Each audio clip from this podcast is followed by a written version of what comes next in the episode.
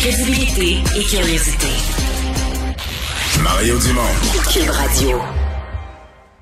Alors, résumé d'actualité, Carl, commençons par cette euh, tuerie euh, en, au Texas dans une école où on a eu tout au long de la journée d'autres détails, entre autres le fait là, que c'était c'est carrément une classe, là. deux enseignantes, 19 enfants. Ils étaient tous dans le même local. Oui. Et c'est dans ce local-là que le carnage a eu lieu. Un jeune homme de 18 ans, le tireur, qui a été abattu par les forces de l'ordre, Mario, lorsqu'ils sont entrés dans la classe. Et pendant ce temps-là, pendant que le tireur faisait feu dans cette classe-là, les policiers cassaient les fenêtres ailleurs pour entrer, pour sauver des enfants. C'est à se demander, donc, si le bilan aurait pu être bien plus grand que ça, si le tireur s'était mis à circuler dans l'école. Euh, le tireur qui a Parce annoncé- qu'on comprend, dans ce cas-ci, on comprend rien de ses motivations. Non. Il n'y a pas de lien racial. même- politique, non. euh, on sait que c'est un jeune homme qui a été, euh, ses amis disent qu'il a été harcelé alors qu'il alors qu'il était plus jeune à l'école, avait des problèmes d'élocution. Euh, mais jeune homme de 18 ans qui a annoncé ses intentions sur Facebook. Il a d'abord euh, été faire feu sur sa grand-mère. En fait, c'est un enfant qui a été élevé par ses grands-parents. Donc, il a annoncé sur Facebook qu'il allait qu'il allait aller tirer sur sa grand-mère, ce qu'il a fait. Elle a ça, survécu. elle a survécu. Il a annoncé après ça qu'il allait probablement tirer dans une école primaire. Il s'est rendu à l'école primaire Rob à Uvalde. C'est une petite ville d'Uvalde. Évidemment, tout le monde est sur le choc. Euh, en plus des 19 enfants qui ont été blessés, eh ben, tués, pardon, il y a 12 enfants qui ont été blessés. Puis, ce qui glace le sang dans toute cette histoire-là, c'est que c'est un jeune homme de 18 ans qui a pu s'acheter deux carabines AR-15. C'est pas des carabines de chasse, tout ça. Il a pu acheter, acheter ça en toute légalité à ses 18 ans, en plus Le, de le jour Le jour de, de sa ses fête. 18 ans. ouais. Euh, faut croire qu'il attendait cette journée-là, nécessairement. Et euh, 375 cartouches en plusieurs séquences, par contre, les cartouches, là. Euh, donc, il avait un arsenal pour faire beaucoup de dommages. Euh, tout a été fait dans la même classe. Puis, évidemment, là, de par le monde, ça pas simplement aux États-Unis. Il y a le pape François qui a dit ce serait temps que les États-Unis s'attaquent à ce problème-là des armes. Et écoutons un extrait du, euh, du sénateur démocrate Chris Murphy qui explique bien le désarroi de cette situation-là. These kids weren't unlucky. This only happens in this country and nowhere else. Nowhere else do little kids go to school thinking that they might be shot that day. Nowhere else do parents have to talk to their kids, as I have had to do, about why they got locked into a bathroom and told to be quiet for five minutes just in case a bad man entered that building. Nowhere else does that happen except here in the United States of America, and it is a choice. Alors, euh, nulle part ailleurs, ce genre de choses arrive, euh, à part Ouais. aux États-Unis. Puis c'est des C'est à moi, il en arrive, il en est arrivé ailleurs. Mais, Oui. je veux dire, les nombres, les, Éta- les États-Unis sont complètement hors proportion. Nulle part ailleurs, il y a des chiffres qui s'approchent. Mais en même temps, nulle part ailleurs, il y a des chiffres qui s'approchent du nombre de morts par arme à feu. Ouais. Nulle part ailleurs, il y a des chiffres qui s'approchent du nombre d'armes à feu dans la population, le ratio. Il y a plus, c'est le seul pays sur Terre où il y a plus d'armes à feu que de citoyens. Là. Il y a, pour chaque 100 citoyens, il y a 120 armes à feu. incroyable, hein. Puis ça, c'est, il dit, euh, ça a l'air que ce chiffre-là est même plus bon parce que c'est un chiffre qui date d'une couple d'années. Mais comme il y avait eu menace à l'arrivée de Biden, qu'il y a une loi pour restreindre les armes à feu, il semble qu'il y a eu une ruée. là. les gens se sont dit, Ouais. avant que ça soit interdit, on va aller s'en acheter plus. Comme il y en avait une euh, à l'arrivée d'Obama, parce qu'il avait annoncé son intention. Puis donc, euh, à chaque moment d'incertitude politique sur la question des armes à feu, il y a toujours une ruée vers les armes. Puis le, le, le sénateur Murphy qui disait, il y a plus de tueries par arme à feu qu'il y a de jours dans l'année. Oui. 365 jours dans l'année, on a plus que 305, Il y a toujours, 365 toujours tueries. 500-600 tueries, effectivement. Alors euh, voilà. Euh, parlons maintenant de. Ben, euh, on vient de faire une entrevue avec le ministre euh, Oui. Lametti qui confirme donc sur la laïcité, le projet de loi, la, la loi 21, dis lorsque la contestation va se rendre à la Cour suprême, le gouvernement fédéral va y participer. Euh, François Legault est pas content. Pas content du tout. Euh, il dit donc que le gouvernement Trudeau ne respecte pas les Québécois. La question que j'ai envie de te poser, Mario, c'est, on s'entend que dès le départ, cette question-là allait se rendre en Cour suprême quand même. Oui. Euh, Est-ce qu'on accélère le processus ou en faisant Pas, ça ou pas euh, vraiment, mais en fait, euh, euh, juste revenir aux deux dernières élections. L'avant-dernière élection, Justin Trudeau avait vraiment patiné sur cette question-là, voulait pas se mettre les Québécois à dos, avait dit on va regarder, rendu là, le gouvernement fédéral a un rôle, mais on le sait pas, on va regarder. Soyons honnêtes, là, l'élection de d'octobre dernier, donc il y a 7-8 mois, là, M. Trudeau avait été quand même un peu plus clair. Là. Si on l'écoutait bien, là, il parlait du rôle du gouvernement, du devoir du gouvernement fédéral dans la protection des minorités, etc., etc. Et on, on en déduisait assez facilement euh, que le gouvernement fédéral allait participer. ce dont on parle, c'est c'est que le gouvernement fédéral débarque comme un joueur. Tu as, une cause entendue devant le tribunal, tu as des gens qui contestent la loi 21, tu vas avoir les procureurs du Québec qui vont défendre pourquoi il y a une loi qui a été faite sur la laïcité, pourquoi cette loi-là, elle est bien fondée.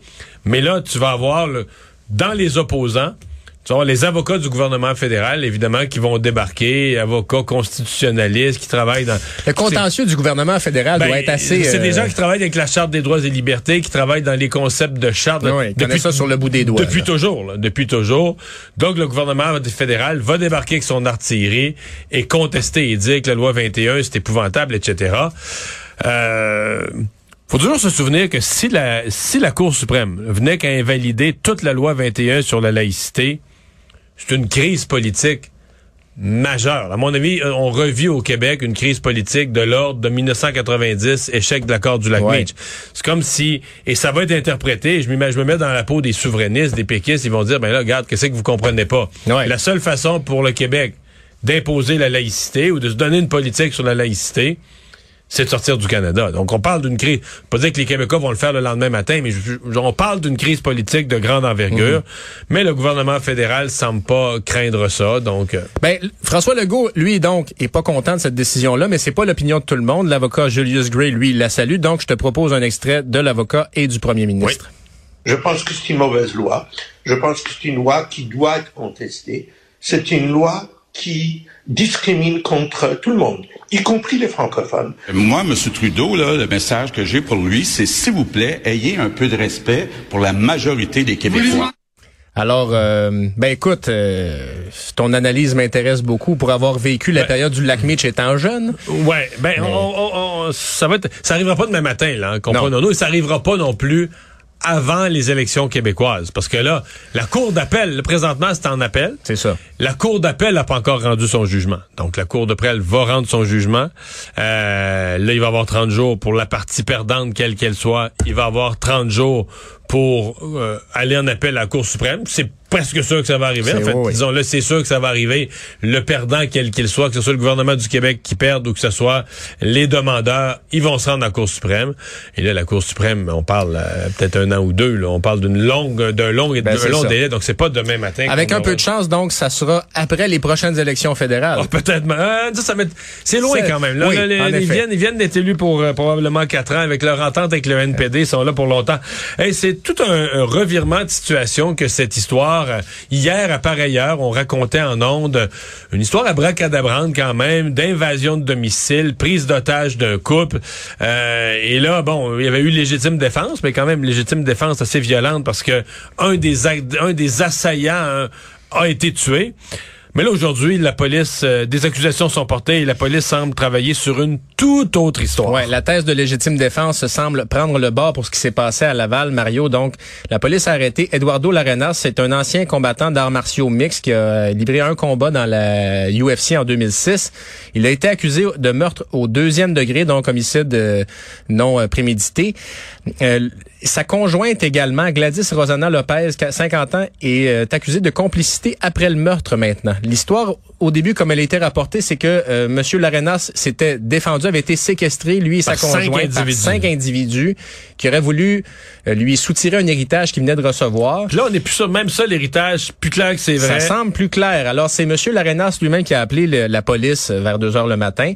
Euh, et là, les indices qu'on a retrouvés sur place ne concordaient pas avec euh, cette thèse-là, d'abord. Ensuite, le suspect, M. Larenas, a des liens avec le crime organisé. Donc, l'enquête a été transférée de la police de Laval à la Sûreté du Québec. Et là, on a porté ces accusations aujourd'hui. Donc, faut croire que tout ce scénario de légitime défense-là ne, ne collait pas. Est-ce que c'est ça qu'on se demande? Est-ce qu'il y a un bout qui est vrai? Est-ce que des individus sont débarqués chez eux? Ou est-ce que carrément c'est toute une pièce de théâtre pour habiller, habiller un meurtre, la Parce que les, les, autres individus du groupe qui se seraient introduits chez eux se sont sauvés, selon le, discours là au début. Ce qui était logique, ben dans le sens que si, euh, si lui euh, était attaché puis réussit à se détacher en poignardant, on comprend que les autres, surtout quand on regarde l'individu, Je veux dire, Ouais, avec, un, avec un- trois, avec un euh, couteau dans les mains, euh, tu, tu fuis, là. C'est- C'était un combattant qui était capable de faire des dommages à main nue, donc on peut imaginer qu'il avait une arme blanche. euh, Ça... Puis l'autre chose aussi, Mario, euh, c'est que même si tu te fais attaquer chez vous, oui, il y a la, la- la question de la légitime défense, mais euh, même à ça, ça va pas nécessairement jusqu'à enlever la vie à quelqu'un. là. Ça C'est- dépend toujours de la situation. c'est Si ça. t'es menacé de mort,